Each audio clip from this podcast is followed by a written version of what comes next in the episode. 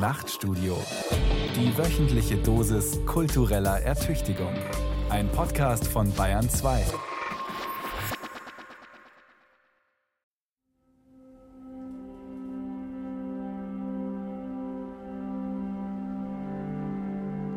Diese Sendung beginnt mit der Erinnerung an ein Scheitern. Vor einigen Jahren vereinbarte ich mit einem Hörfunkredakteur eine sechsteilige Serie. Das Thema deutsche Philosophen des 20. Jahrhunderts, die nach meiner Auffassung heute zu wenig gelesen und rezipiert würden. Unter anderem sollte es um Wilhelm Dilthey, Karl Löwit oder Max Scheler gehen. Die Vorgesetzten des Redakteurs überlegten es sich anders. Die Serie kam nicht zustande. Diese Absage verblüffte mich bis heute weniger als die Argumentation, mit der sie begründet wurde. Es handle sich bei den von mir vorgeschlagenen Denkern und ihren Theorien um solche, die zu Recht längst in Vergessenheit geraten seien, weil sie für unsere Zeit vollkommen unwichtig wären. Mein Argument, dass die Gebrauchstiefe von Theorien niemals vollständig ausgeschöpft ist, half nichts. Es blieb bei einem Nein was mich zu Fragen brachte, die mich bis heute interessieren. Wer oder was entscheidet darüber, was vergessen und erinnert wird? Haben Ideen und Diskurse angesichts der Rasanz, mit der wir mittlerweile über unsere Datenautobahnen heizen, ein immer kürzer werdendes Verfallsdatum? Stecken im Weggeworfenen, dem angeblich Unzeitgemäßen, dem Gedankenmüll nicht mehr Wucht und Potenz, als wir vermuten? Energien, die im Veralten stecken. Archive, Speicher und Sperrmüll als Ideenjungbrunnen. Von Michael Reitz.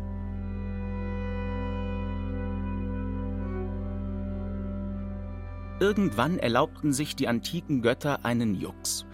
Sie ließen einen toten Soldaten in der Unterwelt zunächst aus dem Fluss Nemosyne trinken. Dessen Wasser bewirkte, dass der Soldat alle Daten, Fakten und Geheimnisse speichern und erinnern konnte, die die Götter ihm erzählten. Danach schickten sie ihn zurück auf die Erde. Dieser Krieger hätte bereits in der Antike sowohl einen Verbrennungsmotor konstruieren als auch das Penicillin erfinden können, wenn, ja, wenn die Götter nicht so gemein gewesen wären, ihn zusätzlich noch aus dem Fluss Lethe trinken zu lassen, dem Fluss des Vergessens. Die Dosis war so bemessen, dass der Soldat zwar nicht alles vergaß, was die Götter ihn hatten wissen lassen, aber er konnte auch nicht alles genau rekonstruieren, und er stand vor der Frage, was können wir vergessen und woran müssen wir uns erinnern? Dieser mythische Fragenkatalog gilt bis heute weiter, sogar unter postmodernen Bedingungen. Es ist nicht nur so, dass das Vergessen das Negative und das Erinnern oder Aufbewahren das Positive ist. Eva Geulen, Direktorin des Leibniz-Zentrums für Literatur- und Kulturforschung. Alles, was ich aufbewahre, nehme ich aus einem Zusammenhang heraus. Heißt, es gibt wahrscheinlich ganz verschiedene Typen oder sagen wir verschiedene Formen des Bewahrens in der Gestalt eines vorläufigen Vergessens. Es passiert natürlich auch, dass etwas ganz vergessen wird. Aber da würde man eigentlich nicht sagen vergessen, sondern würde sagen, da sind Dinge verloren gegangen.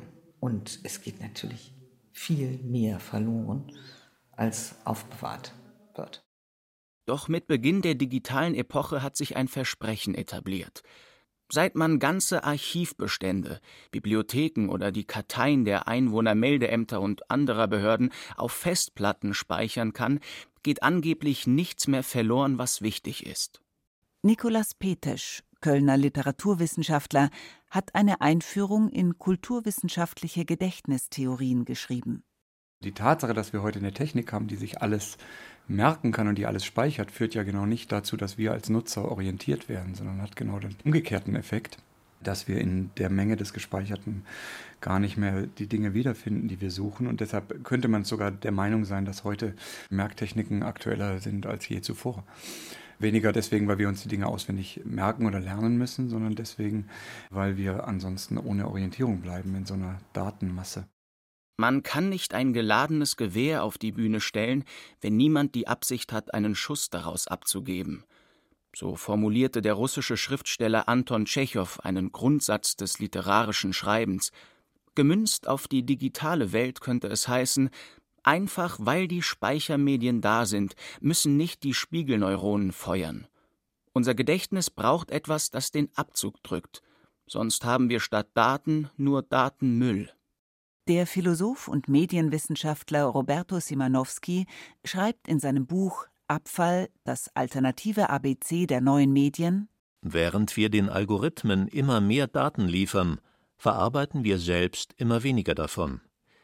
Je mehr das Leben in und mittels digitaler Medien stattfindet, umso mehr findet es im Archiv statt. Ob E-Mails, WhatsApp-Meldungen oder Status-Updates, Kommentare, Likes und Shares in sozialen Netzwerken, die Grundeinstellung ist immer bewahren. Alles, was vergessen werden soll, muss extra gelöscht werden. Doch die neuen Archive unterscheiden sich bereits in ihrer Anlage wesentlich von herkömmlichen Sammlungen. Zu den Archiven gehört natürlich auch tatsächlich das Vergessen als ein ganz klarer Vorgang. Daniel Weidner, Kulturwissenschaftler an der Berliner Humboldt-Universität.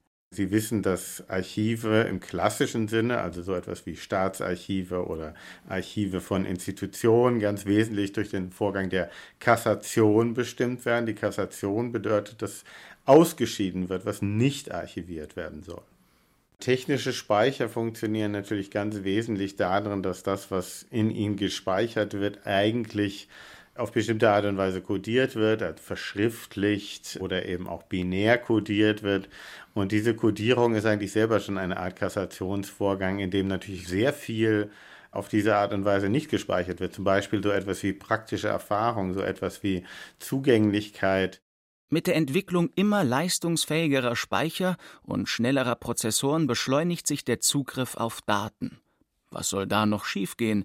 Glaubt man den Propheten des Internetzeitalters, leben wir in einer paradiesischen Welt des totalen Erinnerungsvermögens. Nikolas Petesch ist da jedoch skeptisch. Ich denke, diese Tendenz, dass die Zunahme des Materials, mit dem man sich beschäftigen kann und die Zunahme der Informationen genau nicht dazu führen, dass wir am Ende mehr wissen, sondern dazu führen, dass eigentlich die eine Information die andere ablöst und nur wenig im Gedächtnis hängen bleibt. Das, denke ich, ist schon eine Konsequenz der Entwicklung der Massenmedien, die mit dem Buchdruck ja schon beginnt und in der Digitalisierung quasi noch einmal eine extreme Form gefunden hat. Und man muss damit eben umgehen, ne? dass man das Gefühl hat, dass Wissen einerseits so viel leichter zugänglich ist, und das ist ja keine Frage, dass es das ist, dass aber dasjenige, was man als Nutzer weiß und dauerhaft weiß gleichzeitig abnimmt. Das ist eine Situation, die zugenommen hat oder intensiviert wurde und bestimmt eine Herausforderung darstellt, auch für Fragen, wie man Bildung vermittelt und Geschichtswissen vermittelt und ähnliche Dinge mehr. Speichern ist zudem nicht gleich Erinnern. Erinnerungen sind etwas, das uns bewegt und antreibt. Dieser komplexe und unkalkulierbare Vorgang zeichnet uns Menschen aus, während das digitale Ablegen ein automatisierter Vorgang ist – wie übrigens auch das Löschen von Daten, wenn die Speicherzeit abgelaufen ist. Aber man müsste sagen, dass in dem Augenblick, also mit der industriellen Produktion und damit zusammenhängend mit dem Abbruch der Autorität des Tradierens und der Tradition, dass in dem Augenblick exponentiell sich die Dinge, die vergessen werden können, multiplizieren solange es noch einen Begriff von Tradition gab und Autorität der Tradition, waren die Dinge bedeutend, einfach dadurch, dass sie überliefert worden waren. Darin bestand ihre Autorität. In dem Augenblick, wo wir aber Massenproduktion haben, gibt es Dinge, von denen ich noch gar nicht weiß ob sie vielleicht bedeutsam sind. Das Problem im Netz ist, dass es eine Form von Zeitlosigkeit produziert, in der es eigentlich weder ein Erinnern und Bewahren noch ein Vergessen in dem alten Sinne mehr gibt, sondern das wird alles in irgendeiner Art von Dauerpräsenz gehalten. Ja, und dieses Widerspiel von Verlieren, Wiederfinden, Schichten entdecken, das hört auf den ersten Blick erstmal auf oder es müssen andere Modelle entwickelt werden, in denen dieses Widerspiel eintreten kann. Das ist, glaube ich, was ganz Eigenes mit einer eigenen Zeitform. Diese Dauerpräsenz erzeugt auch die Illusion einer ständigen Verfügbarkeit von Wissen und Information. In Wirklichkeit ist es aber so, dass wir ständig in diesem Datenwust navigieren und entscheiden müssen, was vergessen werden kann und erinnert werden muss. Jeden Tag wähle ich aus, welche digitale Post ich wegschmeiße und welche nicht. Und wir müssen ja auch in der Mediengesellschaft die Kompetenz erwerben, Dinge zu übersehen und zu ignorieren, weil sonst gehen wir ja unter an der Fülle der sogenannten Informationen.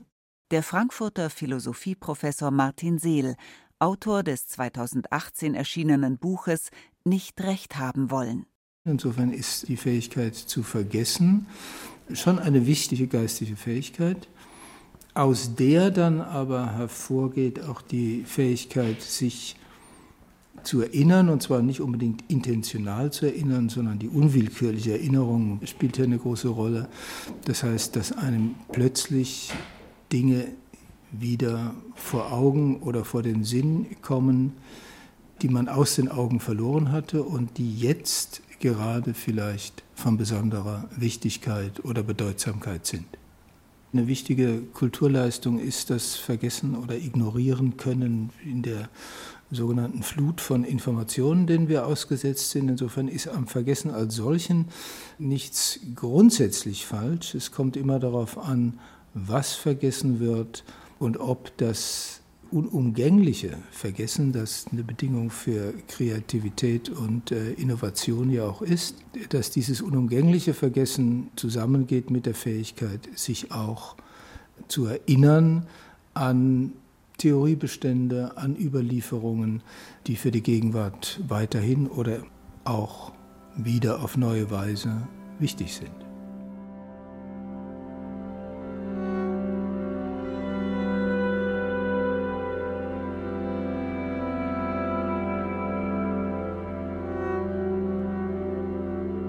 Wenn ich eine Mail suche, die mir jemand vor drei Monaten geschickt hat, finde ich sie nach Eingabe bestimmter Stichwörter entweder sofort oder, wenn sie gelöscht wurde, überhaupt nicht. Suche ich in einer Bibliothek nach einem Buch, buddle ich während des Stöberns meist noch andere Texte aus, die mich interessieren. Die Lust des Findens und Wiederfindens, das Wechselspiel zwischen Pirsch und Entdecken ist im digitalen Bereich so gut wie ausgeschlossen. Zwar kann ich auch beim Surfen im Internet auf mir Unbekanntes stoßen, aber dort werde ich ständig mit einer Mischung aus Sinn und Unsinn konfrontiert, die ich erst mühsam entwirren muss. Oft ist es dann so, dass der Beifang die eigentliche Beute übersteigt und dass sich in dem Netz, das ich auswerfe, mehr Konservendosen, Verkehrsschilder und Sonnenöltuben finden als brauchbare Informationen. Suche ich dagegen in der analogen Welt etwas, ist damit nicht selten ein Überraschungseffekt verbunden. Denn auf dem Weg des Suchens kann mir etwas in den Blick geraten, nach dem ich gar nicht gefahndet hatte. Der Philosoph Martin Seel sieht hierin das Fundament der Ideengebäude. Ja, Picasso hat ja berühmterweise gesagt, ich suche nicht, ich finde. Und offen zu sein dafür, dass man etwas findet, einen Gedanken, den man vielleicht noch gar nicht versteht, dem man aber folgen oder auf den man sich einlassen möchte, ist sicher eine wesentliche Produktivkraft für theoretisches Arbeiten. Die Lethe, der Unterweltfluss des Vergessens, taucht in dem altgriechischen Wort aletheia wieder auf. Es wird meist übersetzt mit Wahrheit, aber es heißt auch das Unverborgene. Etwas aus dem vorher Verborgenen zu bergen – und ans Licht zu bringen, kann dabei die Aufgabe eines Wissenschaftlers oder Philosophen sein. In der mehrtausendjährigen Ideengeschichte der Menschheit ist einiges zusammengedacht worden, aber auch vieles verloren gegangen. Fortgeworfenes, abgelegtes und nicht mehr gebrauchtes. Im Gegensatz zum Digitalen ist es aber nicht unwiederbringlich gelöscht, sondern immer noch präsent, Martin Seel vergleicht das Stochern im Ideenarsenal vergangener Zeiten mit dem Stöbern im Sperrmüll. An manchen Abenden im Jahr quillt selbst aus den solidesten Quartieren der Stadt allerlei Gerümpel heraus. Lumpen, Alteisen, ramponierte Matratzen, Badewannen, Reifen, Bildschirme, Klaviere. Schon sind die Jäger und Sammler unterwegs.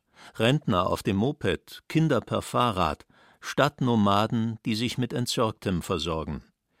Bis in die Morgenstunden rumort es in den Straßen, als wäre die öffentliche Ordnung in Gefahr. Ich verlasse mein Gebäude und schaue mich unter dem Sperrmüll um, auf der Suche nach Stücken, die zu keiner Einrichtung passen. Was Martin Seel in seinem Buch Theorien beschreibt, erscheint auf den ersten Blick als Relikt unseres evolutionären Erbes.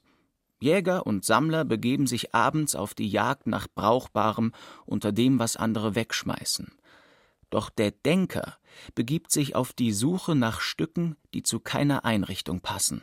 Und dieses Bild ist eine Metapher dafür, dass man ja manchmal in dem vermeintlichen Gerümpel etwas findet, dem man nicht widerstehen kann, dass man nach Hause nimmt, ohne zu wissen, wofür man Verwendung dafür hat. Und so gibt es ja auch Gedanken, die einen fesseln, die einen ansprechen, die aber auch in den kognitiven Haushalt oder in das theoretische System nicht passen. Und insofern ist gerade in den Dingen, die missachtet, weggeworfen, ja als Lumpen oder als Überbleibsel auf der Straße liegen, gerade dort in dem Vergessenen oder entsorgt werdenden, wie es ja heute heißt, Teil des eigenen Besitztums oder den Besitztums von Fremden etwas finden, was man vielleicht doch aufbewahren möchte. Zugegeben, ich persönlich tauge nicht zum Konstrukteur großer Ideengebilde. Trotzdem bin ich ständig auf der Suche nach Erklärungsmustern und Deutungsangeboten unserer Welt. In dem gigantischen Werkzeugkasten des bisher Gedachten stoße ich dann manchmal auf Arbeitsgeräte, die auf den ersten Blick zu nichts mehr taugen. Nehme ich sie aber in die Hand, verändern sie ihren Charakter. Dabei komme ich bisweilen auf Ideen, die Redakteure und Herausgeber wahrscheinlich an meiner Zurechnungsfähigkeit zweifeln lassen. So versuche ich seit Jahren, einen Text zu veröffentlichen. In ihm wird Plotins Emanationslehre, entstanden im dritten Jahrhundert nach Christus, herangezogen, um den qualitativen Sprung des modernen Hyperkapitalismus zu beschreiben – ich kann mir allerdings sicher sein, mit dieser Mischung aus Eitelkeit und philosophischer Bastelei nicht alleine zu stehen. Feuerwehrleute sprechen von Brandnestern, die noch tagelang nach einem erfolgreichen Löschangriff im Dachstuhl eines Hauses für Gefahr sorgen können, denn sie können sich erneut entzünden. Für das denkende Tier Mensch gerät im Ideenfundus nichts in Vergessenheit. Immer wieder sind es Splitter von Großtheorien, oder vergessenen Gedanken, die an die Oberfläche geholt werden.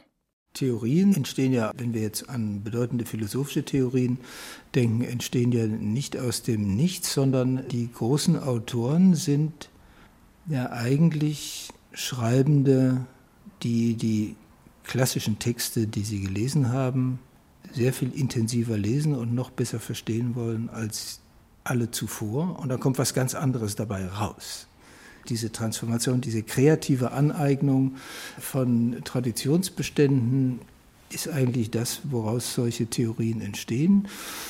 Man bläst nicht einfach nur den Staub von den alten Texten, sondern übersetzt sie. Philosophie ist Übersetzungsarbeit. Also nicht nur, weil man die antiken Texte jetzt immer wieder neu ins Deutsche oder eine andere lebende Sprache übersetzt, sondern Philosophie ist Aneignung von Gedanken und dadurch entsteht so eine Transformation auch natürlich der Perspektive und der Denkweise der jeweils neu gelesenen Autoren. Man muss schon wissen, was man gebrauchen kann und was nicht. Das dazugehörende Bild ist das des Flaneurs. Für diesen interesselos herumstreunenden Menschen, der ohne Hetze und Tunnelblick durch die Straßen zieht, ist die Welt voller Auffindbarkeiten. Der Flaneur ist nicht nur eine konkrete Person, sondern auch eine Denkfigur der Moderne. Als Ende des 19. Jahrhunderts in den Großstädten Europas die großen Innenstadtpassagen entstanden, wurde das ziellose sich Zeit lassen und Herumtrödeln plötzlich zu einem beliebten Zeitvertreib. Neben den kaufkräftigen Bummlern tauchten damals auch Flaneure auf, die von den Ordnungskräften in den Passagen nicht so gern gesehen wurden, Stadtstreicher und Lumpensammler, die das aufpickten und anhäuften, was andere weggeworfen hatten und vergessen wollten. Einige Jahrzehnte später sah der Philosoph Walter Benjamin hierin eine Metapher der Theoriebildung. In seinem Text Ein Außenseiter macht sich bemerkbar heißt es Ein Lumpensammler frühe im Morgengrauen, der mit seinem Stock die Redelumpen und Sprachfetzen aufsticht um sie murrend und störrisch, ein wenig versoffen in seinen Karren zu werfen, nicht ohne ab und zu einen oder den anderen dieser ausgeblichenen Cartoone Menschentum, Innerlichkeit, Vertiefung spöttisch im Morgenwinde flattern zu lassen. Es geht nicht darum, Porzellan zu sammeln oder bedeutende Gegenstände, sondern eben das, was weggeworfen wird, also die Lumpen. Meint die Kulturwissenschaftlerin Eva Geulen. Das ist das Interessante und das ist für Benjamin mit Sicherheit eine wichtige Figur für seine eigene Praxis, Zitate aufzuspießen. Irgendwo sagt er, er sei wie ein Wegelagerer, der den Zitaten an der Straße auflauert und ihnen dann physisch zu Leibe rückt. Walter Benjamin war der Philosoph des Eingedenkens. Dieser Begriff meint eine Form des Erinnerns, die die Abgeschlossenheit des Vergangenen nicht kennt. Das Eingedenken betont die Gegenwärtigkeit von allem, was einmal war. Für Walter Benjamin war das kein schwärmerisches Hervorrufen der persönlichen Historie, sondern vorsichtige archäologische Arbeit. Erinnern will gelernt sein. In seiner Berliner Chronik schreibt Walter Benjamin und gewiss bedarf es, Grabungen mit Erfolg zu unternehmen, eines Plans. Doch ebenso ist unerlässlich der behutsame, tastende Spatenstich ins dunkle Erdreich. Der betrügt sich selbst um das Beste, der nur das Inventar der Funde und nicht auch dies dunkle Glück von Ort und Stelle des Findens selbst in seiner Niederschrift bewahrt. Erinnerung soll nicht erzählend sein, also weitschweifig episch, sondern eher an einer Stelle tiefer graben. Die so zutage geförderten Dinge sind Gedächtnisinstrumente, ausgestattet mit angehäufter Zeit. In ihrem Veralten steckt, so Walter Benjamin keineswegs ein Verlust, sondern ihr Wert. Und Benjamins Idee ist tatsächlich, dass man diese Zeit aus ihnen wieder freisetzen kann, dass Erinnern so eine Art Wiederbelebung dieser Prozesse und Dinge sein kann. Daniel Weidner, Kulturwissenschaftler an der Berliner Humboldt-Universität. Vielleicht kann man da auch erstmal nochmal betonen, wie bemerkenswert und eigentlich ja irgendwie unselbstverständlich ist, dass wir in einer Kultur leben, die gleichzeitig eben wirklich das Erinnern hoch prämiert und eigentlich kein Veralten mehr kennt, sozusagen. Dinge gehen unmittelbar über von vollständiger Neuheit in Antiquitäten sozusagen. Es ist das natürlich auch sehr eigenartig, dass plötzlich nicht mehr Erinnern zwischen Personen stattfindet, sondern zwischen den Individuen und ihren Waren. Das war das iPhone, was ich bei meiner Hochzeit hatte. Vormodernes Nachdenken über Erinnerung war eigentlich immer Nachdenken unter der Bedingung des Todes. Und das Eigenartige bei der digitalen Speicherung ist, dass wir eigentlich gar keinen Moment von Tod und Zäsur haben, sondern die Dinge sind eigentlich schon von vornherein in diesem limbohaften Zustand der ewigen Präsenz, äh, die aber eben kein Tod mehr kennt. Und das ist eigentlich etwas, was eigenartig ist. Und das trägt dann auch Fantasien, dass das alles immer erhalten werden könnte nach sich. Andere Kulturen waren da, wenn Sie so wollen, irgendwie realistischer, indem ganz klar ist, die Dinge werden nur erhalten, indem andere sterben oder indem sie getötet werden. Interessant ist in diesem Zusammenhang, wie Walter Benjamin das beurteilte, was in der Moderne als Fortschritt bezeichnet wird. In seinen berühmt gewordenen geschichtsphilosophischen Thesen, die Walter Benjamin kurz vor seinem Selbstmord 1940 schrieb, analysiert er Paul Klees Bild Der Engel der Geschichte. Er hat das Antlitz der Vergangenheit zugewendet. Wo eine Kette von Begebenheiten vor uns erscheint, da sieht er eine einzige Katastrophe, die unablässig Trümmer auf Trümmer häuft und sie ihm vor die Füße schleudert. Er möchte wohl verweilen, die Toten wecken und das Zerschlagene zusammenfügen. Aber ein Sturm weht vom Paradies her, der sich in seinen Flügeln verfangen hat und so stark ist, dass der Engel sie nicht mehr schließen kann. Dieser Sturm treibt ihn unaufhaltsam in die Zukunft, der er den Rücken kehrt, während der Trümmerhaufen vor ihm zum Himmel wächst. Das, was wir Fortschritt nennen, ist dieser Sturm. Für Walter Benjamin definiert sich die Moderne unter anderem durch ihre Weigerung, erinnernd genauer hinzusehen. Selbst im Angesicht einer katastrophalen Vergangenheit werden die bis zum Himmel angehäuften Trümmer ignoriert. Der Orkan des Fortschritts verhindert das Erinnern und das Eingedenken.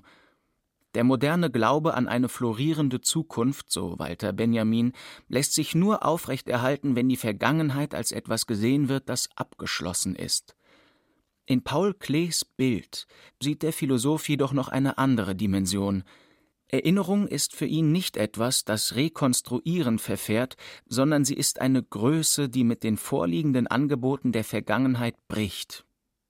Das führt dazu, der offiziell angebotenen Erinnerung als eine Art Blackbox aus Erfahrungen und Ereignissen keinen Glauben zu schenken anstelle jetzt mühsam zu versuchen, die Lücken in der Überlieferungsgeschichte mit den verbliebenen Resten der Dokumente noch irgendwie zu füllen, hat ein Autor wie Benjamin immer dafür plädiert, dass man generell eigentlich dieses Verfahren der Lückenlosigkeit, des Lückenschließens in Frage stellt und dass man eigentlich an dasjenige, was kulturhistorisch vergessen wurde, nur herankommt, wenn man erst einmal die Oberfläche der offiziellen Version der Geschichte aufbricht.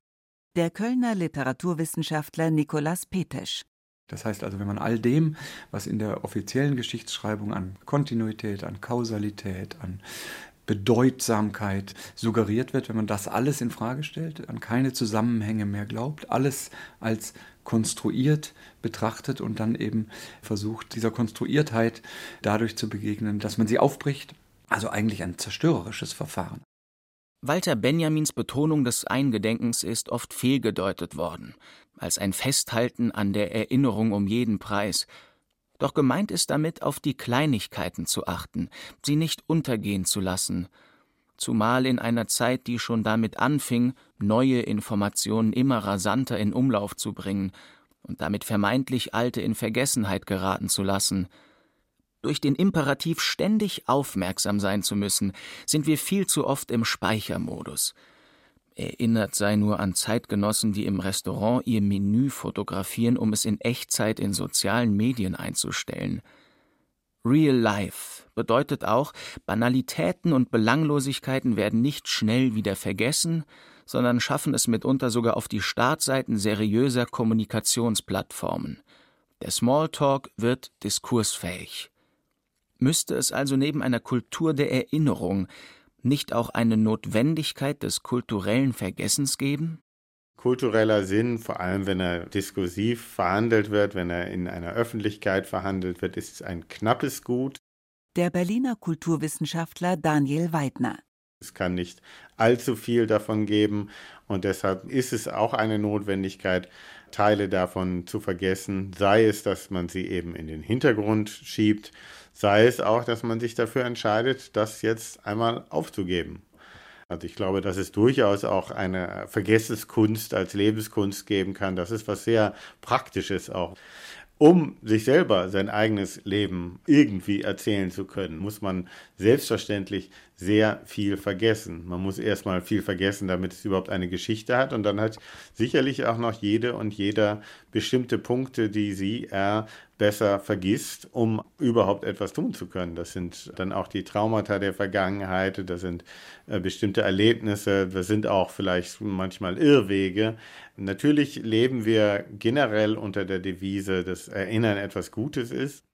Als Philosoph des notwendigen und sinnvollen Vergessens wie des instrumentellen Erinnerns ist Friedrich Nietzsche in die Ideengeschichte eingegangen.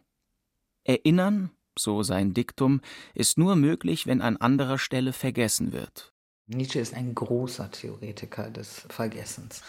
Da kann man sehen, dass es eine Technik sein kann. Man muss gelegentlich, zum Beispiel wenn man Geschichte schreiben will, bestimmte Dinge ausblenden, weil man sonst die Geschichte gar nicht erzählen könnte, weil es ja immer selektiv sein muss. Da gibt es verschiedene Techniken und Überlegungen, was man vergessen kann und was man aber auch tun muss, um etwas nicht zu vergessen. Und da hat er, er versucht zu zeigen, was sorgt dafür, dass wir etwas bestimmt nicht vergessen. Wie, sagt er, wurden wir fähig, dass wir ein Versprechen zum Beispiel abgeben könnten und nicht vergessen, dass wir etwas versprochen haben. Und die Antwort und des Rätsels Lösung ist natürlich das tief eingebrannte Schmerz. Der sorgt dafür, dass wir Dinge nicht vergessen. Und das kann man sich natürlich auch als eine Art der Nemotechnik zu eigen machen. Andererseits ist das Vergessen genauso wichtig für ihn wie das Erinnern. Es geht immer um die Mischung und das Verhältnis der beiden. Friedrich Nietzsche, der Denker mit der Leidenschaft für das richtige Verdauen von Gedanken und Theorien. In seiner persönlichen Diät ging es ihm darum, was in den Kreislauf dieses Stoffwechsels gehört und was nicht. Schweres Essen kann träge machen, aber genauso kann der Zwang des Erinnerns wie ein Mühlstein um den Hals empfunden werden.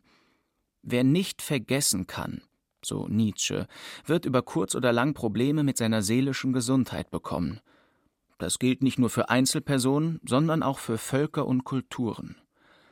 In seinen unzeitgemäßen Betrachtungen schreibt er im Kapitel vom Nutzen und Nachteil der Historie für das Leben Zu allem Handeln gehört Vergessen. Wie zum Leben alles Organischen nicht nur Licht, sondern auch Dunkel gehört. Ein Mensch, der durch und durch nur historisch empfinden wollte, wäre dem ähnlich, der sich des Schlafens zu enthalten gezwungen würde, oder dem Tiere, das nur vom Wiederkäuen und immer wiederholten Wiederkäuen leben sollte. Also, es ist möglich, fast ohne Erinnerung zu leben, ja glücklich zu leben, wie das Tier zeigt. Es ist aber ganz und gar unmöglich, ohne Vergessen überhaupt zu leben. Oder, um mich noch einfacher über mein Thema zu erklären, es gibt einen Grad von Schlaflosigkeit, von Wiederkäuen, von historischem Sinne, bei dem das Lebendige zu Schaden kommt und zuletzt zugrunde geht, sei es nun ein Mensch oder ein Volk oder eine Kultur. Erstmal ist, glaube ich, interessant an dieser Forderung von Nietzsche nach einer aktiven Vergesslichkeit, damit wir unser Leben sowohl als Individuen, aber auch eben als Gruppen auf eine lebenswerte Weise leben, können wir nicht ständig in der Vergangenheit hängen, sagt Nietzsche ja. Aktive Vergesslichkeit ist genau kein Vergessen, sondern ist eigentlich eine Markierung, dass man da etwas löschen möchte. Kein Wesen und keine Organisation kann so quasi sich selbst in die Zukunft fortbewegen, dass sie ständig diesen Ballast der Vergangenheit vollständig mit sich schleppt. Friedrich Nietzsche schrieb seine unzeitgemäßen Betrachtungen im geistigen Klima der Gründerzeit in den 1870er Jahren, des Wirtschaftsaufschwungs im Deutschen Kaiserreich, aber auch erster Börsencrashs. Der Historismus dominierte als Baustil, aber auch als Geisteshaltung. Seine Vertreter sahen das Individuum durch die Vergangenheit geprägt, an die es auch möglichst oft erinnert werden sollte, Friedrich Nietzsche wendete sich gegen diesen Zeitgeist, in dem das Erinnern an Traditionsbestände zur staatlich verordneten Pflicht wird. Die Heiterkeit, das gute Gewissen, die frohe Tat, das Vertrauen auf das Kommende, alles das hängt, bei dem Einzelnen wie bei dem Volke, davon ab, dass es eine Linie gibt, die das Übersehbare, Helle, von dem Unaufhellbaren und Dunklen scheidet davon, dass man ebenso gut zur rechten Zeit zu vergessen weiß, als man sich zur rechten Zeit erinnert, davon, dass man mit kräftigem Instinkte herausfühlt, wann es nötig ist, historisch, wann unhistorisch zu empfinden. Dies gerade ist der Satz, zu dessen Betrachtung der Leser eingeladen ist. Das Unhistorische und das Historische ist gleichermaßen für die Gesundheit eines Einzelnen eines Volkes und einer Kultur nötig. Der Literaturwissenschaftler Nikolaus Petesch sieht in Friedrich Nietzsches Opposition gegen den Historismus eine Parallele zu unserer Zeit. Vielleicht ist noch interessant vor dem Hintergrund, dass Nietzsche diese Diagnose am Ende des 19. Jahrhunderts eigentlich in einer ähnlichen Situation stellt wie diejenige ist, in der wir uns heute befinden, weil Nietzsche auch Zeitzeuge ist von etwas, das er diese Archivierungswut seines Zeitalters nennt. Also die Möglichkeit, dass man alle Zeugnisse der Vergangenheit und aber auch alle bürokratischen Vorgänge der Gegenwart archivieren kann und auch archiviert.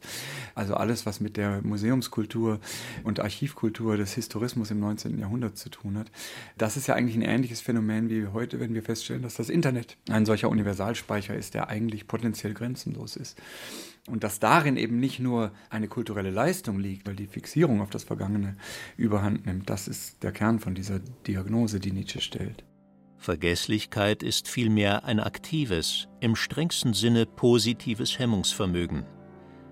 Die Türen und Fenster des Bewusstseins zeitweilig schließen, von dem Lärm und Kampf unbehelligt bleiben ein wenig Stille, ein wenig Tabula rasa des Bewusstseins, damit wieder Platz wird für Neues.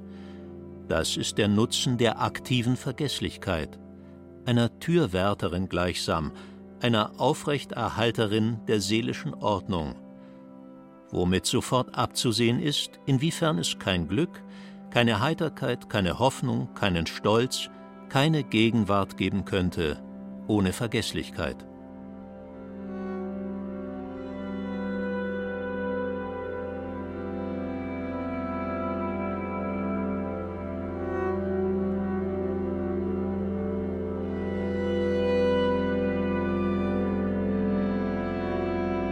Wir würden nicht leben können und im Alltag einigermaßen funktionieren, wenn wir bestimmte Sachen nicht einfach vergessen könnten. Die Standpauke des Chefs, ein unangenehmes Erlebnis oder die Schmerzen des Liebeskummers. Friedrich Nietzsche betont jedoch auch, dass es ein kulturell verordnetes Vergessen gibt, ein Rede- und Denkverbot. In der Antike nannte man das Damnatio Memoriae, zu Deutsch Verdammung des Andenkens. Eine unliebsame Person wurde aus dem öffentlichen Gedächtnis verbannt, ihr Name durfte bei Strafe nicht mehr erwähnt werden. Eine Praxis, die auch in der Neuzeit vor allem in Diktaturen häufig verwendet wird. 1872 veröffentlichte Friedrich Nietzsche seine Schrift Die Geburt der Tragödie aus dem Geist der Musik. Ihr Inhalt wurde zum Skandal denn Nietzsche räumte mit der Mehr des edelmütigen und sittlich reinen Altertums auf, einem Bild, dem es nachzueifern galt. Zumindest vertraten Historiker und Altphilologen der wilhelminischen Zeit diese Ansicht. Friedrich Nietzsche machte seine Zeit darauf aufmerksam, dass sie absichtlich etwas ausklammerte und vergaß unsere Triebe. Sein Argument ist natürlich, dass auch in diesem Klassikprogramm der Moderne eine solche interessengesteuerte Selektion stattgefunden hat und dass eben nur die eine Hälfte der Antike tradiert wurde, nämlich das Bild der Klarheit und die Vorstellung von irgendwelchen humanistischen Idealen und ästhetischen Vorstellungen von Symmetrie und Schönheit. Und dass darunter aber gewissermaßen unter dieser klaren, schönen Oberfläche gewissermaßen Energien wabern, die in der Antike genauso wichtig waren, aber die wir in der Moderne vergessen haben, weil sie quasi nicht in unser Bild gepasst haben. Das heißt also das, was Nietzsche das Dionysische nennt, alles, was mit Ekstase zu tun hat, mit Rausch und was für ihn eben ein wichtiger Bestandteil antiker Kunst ist, das ist nicht tradiert worden. Auch für die Kulturwissenschaftlerin Aleida Assmann ist das Vergessen ein Baustein jeder Kultur. Nicht erinnern, sondern vergessen ist der Grundmodus menschlichen und gesellschaftlichen Lebens. Wie im Körper eines Organismus die Zellen, so werden in der Gesellschaft Objekte, Ideen und Individuen periodisch ausgetauscht. Und auch unsere Städte sind nach dem Prinzip des Überschreibens aufgebaut, wie es mittelalterliche Schreiber mit dem Palimpsest pflegten, mit abgeschabten und neu beschriebenen Manuskripten. Die Architektur vieler europäischer Städte lässt sich als ein dreidimensionaler Palimpsest geronnener und geschichteter Geschichte und somit als Resultat wiederholter Umformungen, Überschreibungen, Sedimentierungen beschreiben. Das würde bedeuten, nichts geht verloren. Es gibt keine mentale Abrissbirne, die in unserem Gedächtnis alles dem Erdboden gleich macht. Es lohnt sich, die Metapher des Palimpsests etwas genauer zu beleuchten. Da muss man sich natürlich erstmal deutlich machen, dass man das Modell sehr verschieden lesen kann. Der Kulturwissenschaftler Daniel Weidner. Die eine Variante ist, dass es gibt es nicht, dass etwas verschwindet. Die andere Lesart wäre aber, um etwas zu lesen, muss ich immer etwas anderes zum Verschwinden bringen. Weil tatsächlich natürlich die zweite Schrift, die da drüber gemacht ist, muss irgendwie abgewaschen und entfernt werden. Und die wird auch nicht wieder erstehen. Wenn ich mich entscheide, die tiefere Schicht zu lesen, habe ich die obere Schicht abgetragen. Also ich sehe da schon einen Konflikt der vor allem eben auch die Gewaltsamkeit dieser Prozesse bedient. Es ist nicht einfach so, das wäre noch ein anderes Modell, ein Sedimentmodell, das einfach alles absinkt und sich irgendwo ablagert. Nein, Dinge werden auch zum Verschwinden gebracht. Man kann ja sagen, dass die gesamte Literatur und Kunst des 20. Jahrhunderts, aber vor allen Dingen auch Theorien wie die Psychoanalyse genau darauf abheben, dass es eben unterhalb der rationalen Ordnung, um die Menschen sich bemühen, eben Energien gibt, die irrational sind und die genau diesem Versuch, immer alles zu strukturieren und vernünftig in den Griff zu bekommen, entgegenarbeiten. Das wäre so ein Beispiel dafür, ne, dass etwas, was quasi absichtlich strategisch vergessen wurde, reaktiviert werden kann und dann Wissenschaftstheorien, aber eben auch Kunst und Literatur wieder zu prägen beginnt. Mit einer Portion Sarkasmus könnte man behaupten, Dokumente in Antike und Mittelalter waren wesentlich zuverlässiger vor dem vollständigen Verschwinden geschützt als unsere heutigen Daten. Diese Praxis des Überschreibens ist im Zeitalter von Pergament und Papier, die die Spuren der Erstaufzeichnung weiter lesbar hält, sodass das Überschreiben genau nicht mit einer Löschung einhergeht. Und das ist ja bekannt in der Altertumswissenschaft, dass uns das ganz zahllose Funde und Rekonstruktionen ermöglicht hat, sodass, und auch das ist vielleicht eine interessante Feststellung, das Pergament also ein zuverlässigerer Überlieferungsträger ist als das digitale Medium. Denn wenn Computertexte gelöscht oder überschrieben werden, sind sie verloren. Wie gehen wir mit der Gefahr um, dass Teile unserer Geschichte im Datenorkus versenkt werden könnten? Nikolaus Petesch sieht das nicht so dramatisch. Er glaubt, dass das Internet natürlich seine eigenen Palimpseststrukturen trotzdem auch ausbildet. Es gibt ja schon heute Einrichtungen, die dafür zuständig sind, bei Webseiten von bestimmten Anbietern eben doch die Möglichkeit zu erstellen, nochmal quasi ein Backup zu machen oder in der Timeline zurückzugehen und quasi den Zustand des Netzes vor einem Jahr, vor zwei Jahren, vor drei Jahren nochmal zu rekonstruieren. Wenn ich richtig informiert bin, gelingt sowas nie vollständig.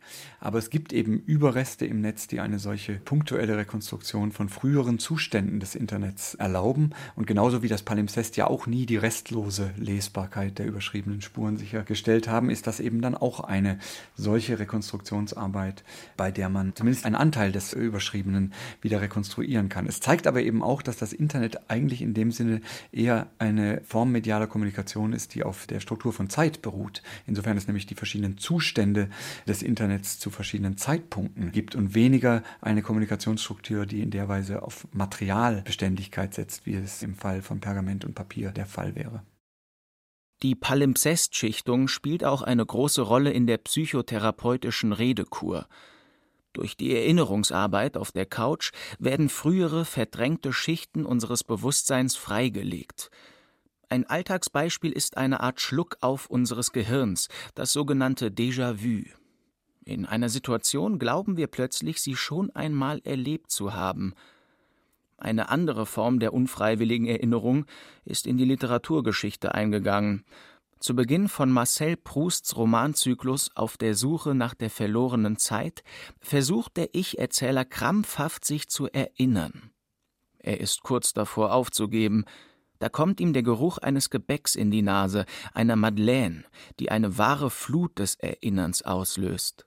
Das hat fast eine Märchenqualität. Bist ja überhaupt nicht mehr beabsichtigt, das zu tun und dann zufällig durch die Madeleine, also ungewollt, das findet, was er eigentlich die ganze Zeit vorher gesucht hat. Und da ist natürlich schon eine sehr schöne Dialektik drin, das Erinnern eben auch die Form dieser unbewussten Wiederkehr haben kann, dass eben tatsächlich erst das, was dann wirklich wiederkehrt und nicht über seine Adresse wiederholbar ist, also das, was man zufällig findet, das wird ja auch jeder, der eine schöne und das heißt immer auch unaufgeräumte Bibliothek hat, sicher diese Erfahrung gemacht haben, dass erst das, was man zufällig wiederfindet, eben auch diesen Lebenscharakter hat.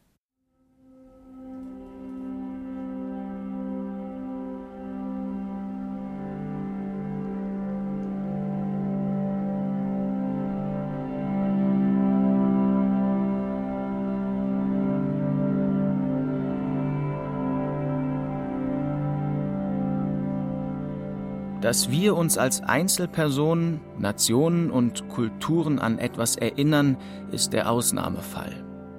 Diese Behauptung Aleida Assmanns lässt sich an der trivialen Tatsache überprüfen, dass Menschen zwar persönliche Gedenktage haben, sie aber auch manchmal vergessen. Paradebeispiel ist hier der Hochzeitstag, dessen Nichterinnerung verheerende Folgen haben kann.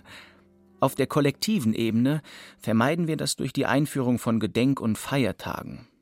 Zwar dürfte die Anzahl derjenigen, die nicht mehr wissen, was an Pfingsten oder Frohen Leichnam zelebriert wird, ständig größer werden, trotzdem begeht nicht nur die christliche Gemeinschaft diese Feste. Der 1945 im Konzentrationslager Buchenwald ermordete französische Soziologe Maurice Halbwachs benutzt hierfür den Begriff der sozialen Rahmung. Zum Erinnern gehören immer mindestens zwei. In seinem 1925 erschienenen Buch Das Gedächtnis und seine sozialen Bedingungen schreibt er Das Vergessen erklärt sich aus dem Verschwinden dieser Rahmen oder eines Teils derselben. Das Vergessen oder die Deformierung bestimmter Erinnerungen erklärt sich aber auch aus der Tatsache, dass diese Rahmen von einem Zeitabschnitt zum anderen wechseln. Die Gesellschaft stellt sich die Vergangenheit je nach den Umständen und je nach der Zeit in verschiedener Weise vor. Sie modifiziert ihre Konventionen. In der Bundesrepublik Deutschland war 40 Jahre lang anderes erinnerungswürdig als in der Deutschen Demokratischen Republik. In einer Hinsicht waren sie sich jedoch ähnlich. Das offizielle Erinnern wurde so exzessiv zelebriert, dass sich kaum jemand für den Grund interessierte. Lieber Badesee als Aufmarsch. Im Deutschen haben wir dafür auch den schönen Ausdruck historisieren, sagt der Kulturwissenschaftler Daniel Weidner. Wenn etwas historisiert wird, dann haben wir es perfekt zu unserer Verfügung sozusagen, dann ist es in gewisser Maße in die richtige Schublade der Geschichte eingeordnet und dann kann es auch eigentlich schon wieder vergessen werden. Denken Sie auch wieder an das Archiv. Wenn die Dinge erstmal im Archiv so gut aufgehoben und gerahmt sind, dann müssen sie uns gar nicht mehr beschäftigen. Und das kann auch eine Kulturtechnik sein, dass eben einzelne Ereignisse in bestimmten diskursiven Nischen oder eben auch in bestimmten Institutionen wie den Archiven isoliert werden und diese Enklaven dann fortleben und uns nicht weiter zu beschäftigen brauchen. Dieses Nichtbeschäftigen kann jedoch auch unangenehme Resultate hervorbringen. Ein Beispiel dafür ist die Rede des Bundestagspräsidenten Philipp Jenninger, die er 1988 zum 50. Jahrestag der Reichspogromnacht hielt. Sie ging als missglücktes Gedenken in die Rhetorikgeschichte der alten Bundesrepublik ein, weil der Redner sich ausgesprochen schlampig und lustlos vorbereitet hatte. Dieser Skandal führte zum sofortigen Rücktritt Jenningers. Halbwachstheorie ist ja deswegen so wichtig, weil er sagt, dass jede Erinnerung, auch die noch so persönlichste, individuelle, private Erinnerung eben nur bewahrt werden kann und nur abgerufen werden kann, wenn es einen sozialen Rahmen gibt. Was ja im Umkehrschluss heißt, es gibt gar nicht so etwas wie eine individuelle Erinnerung. Das Interessante ist ja, dass diese Erfahrung jeder von uns sehr gut kennt. Und das ist diese eigentümliche Erfahrung, wenn man morgens aufwacht und geträumt hat und im Moment des Aufwachens noch weiß, was man gerade geträumt hat und zwei Sekunden später auf eine ja nicht erklärliche Weise diese eben noch verfügbare Erinnerung an den Traum nicht mehr da ist. In der mündlichen Interaktion stelle ich einen sozialen Rahmen her. Beispielsweise dadurch, dass ich den Traum einem Freund erzähle. In größeren Zusammenhängen ist dieses Verfahren ritualisiert, von therapeutischen Selbsthilfegruppen bis zum einfachen Kaffeekränzchen führt die soziale Rahmung zur Erinnerungsbeschleunigung. Maurice Halbwachs Man kann sich nur unter der Bedingung erinnern, dass man den Platz der uns interessierenden vergangenen Ereignisse in dem Bezugsrahmen des Kollektivgedächtnisses findet. Eine Erinnerung ist umso reicher, je größer die Anzahl jener Rahmen ist, in deren Schnittpunkt sie auftaucht und die sich in der Tat kreuzen und teilweise gegenseitig decken. Die Frage drängt sich auf, wie es da mit Chatrooms, Blogs und überhaupt den sozialen Medien aussieht. Auch im Internetzeitalter gilt die Diagnose, dass Erinnerungen nicht individuell funktionieren, sondern dass Erinnerungen einen solchen sozialen Rahmen brauchen. In dem Moment, wo andere Medien hinzutreten, also die Schrift oder der Druck oder eben jetzt digitale Medien, nimmt natürlich dieser Grad der Verbindlichkeit eines solchen ritualisierten sozialen Rahmens ab. Das heißt also, die entscheidende Bedeutung, die Medienwandel für Gedächtniskonzepte hat, besteht ja darin, dass neue Medien durch ihre viel größere Verfügbarkeit, durch ihre Unabhängigkeit von Zeit und Raum, beziehungsweise durch ihre Unabhängigkeit davon, dass sie quasi mit den Nutzern, der die Informationen einspeichert und der die Informationen wieder abruft, zur gleichen Zeit im gleichen Raum sein müssen, dass neue Medien durch diese größere Unabhängigkeit ein viel geringeres Maß an Verbindlichkeit produzieren. Diese Entwicklung setzte jedoch schon mit der Erfindung des Buchdrucks ein, die rituelle Stabilität des sozialen Rahmens, das Gespräch von Angesicht zu Angesicht ging verloren. Hinzu kommt, dass Bücher von jedem anders gelesen werden. Und das, denke ich, ist eine Beobachtung, die sich mühelos verlängern lässt jetzt auf das Internetzeitalter. Wir sind ja gerade dabei festzustellen, dass all dasjenige, was wir soziale Medien zum Beispiel nennen, Rituale oder Kommunikationsformen ausbildet, die wir nicht in der Lage sind zu beschreiben und zu fassen und zu reflektieren mit den Kategorien, die wir aus der sogenannten Gutenberg-Galaxis noch kennen. Das heißt also, das Unabhängigwerden neuer Medienangebote von solchen ritualisierten Kommunikationsformen führt dazu, dass es zwar einen Rahmen nach wie vor gibt, dass aber die Struktur dieses Rahmens zumindest im Moment noch vollkommen uneindeutig ist. Und ich glaube, das hat auch damit zu tun, dass uns unklar ist im Moment, was von all diesen Datenmassen, die das Internet für uns bereithält, tatsächlich in einem herkömmlichen Sinne als kulturelles Gedächtnis bewahrt werden wird und was sich vielleicht ganz anderen Erinnerungstechnologien und Erinnerungspraktiken, die wir noch gar nicht kennen können, dann erst wieder eröffnen wird, wenn wir noch einige Jahrzehnte in die Zukunft denken.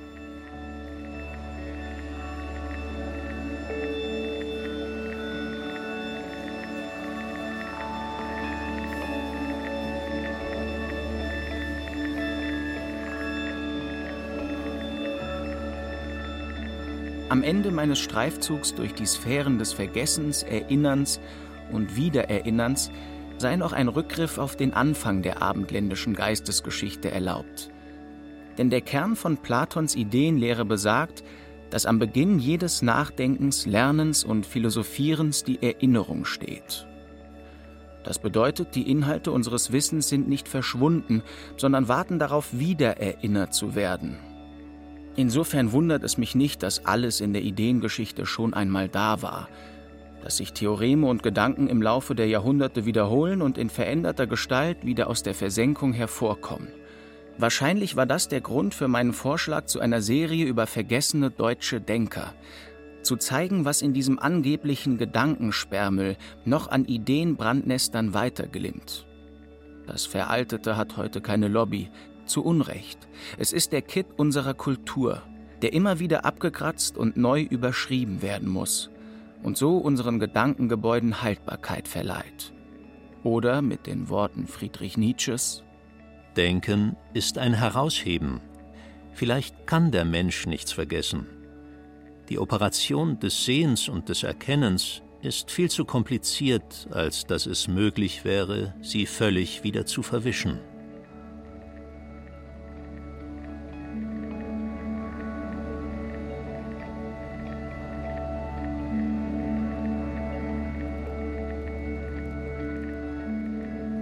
Energien, die im Veralten stecken. Archive, Speicher und Sperrmüll als Ideenjungbrunnen von Michael Reitz. Es sprachen Rahel Contes, Beate Himmelstoß, Tillmann Lehr und Jonas Minte. Technik Christiane Gerhäuser-Kamp. Regie Ulrich Bassange. Redaktion Martin Zein. Eine Produktion des Bayerischen Rundfunks 2019.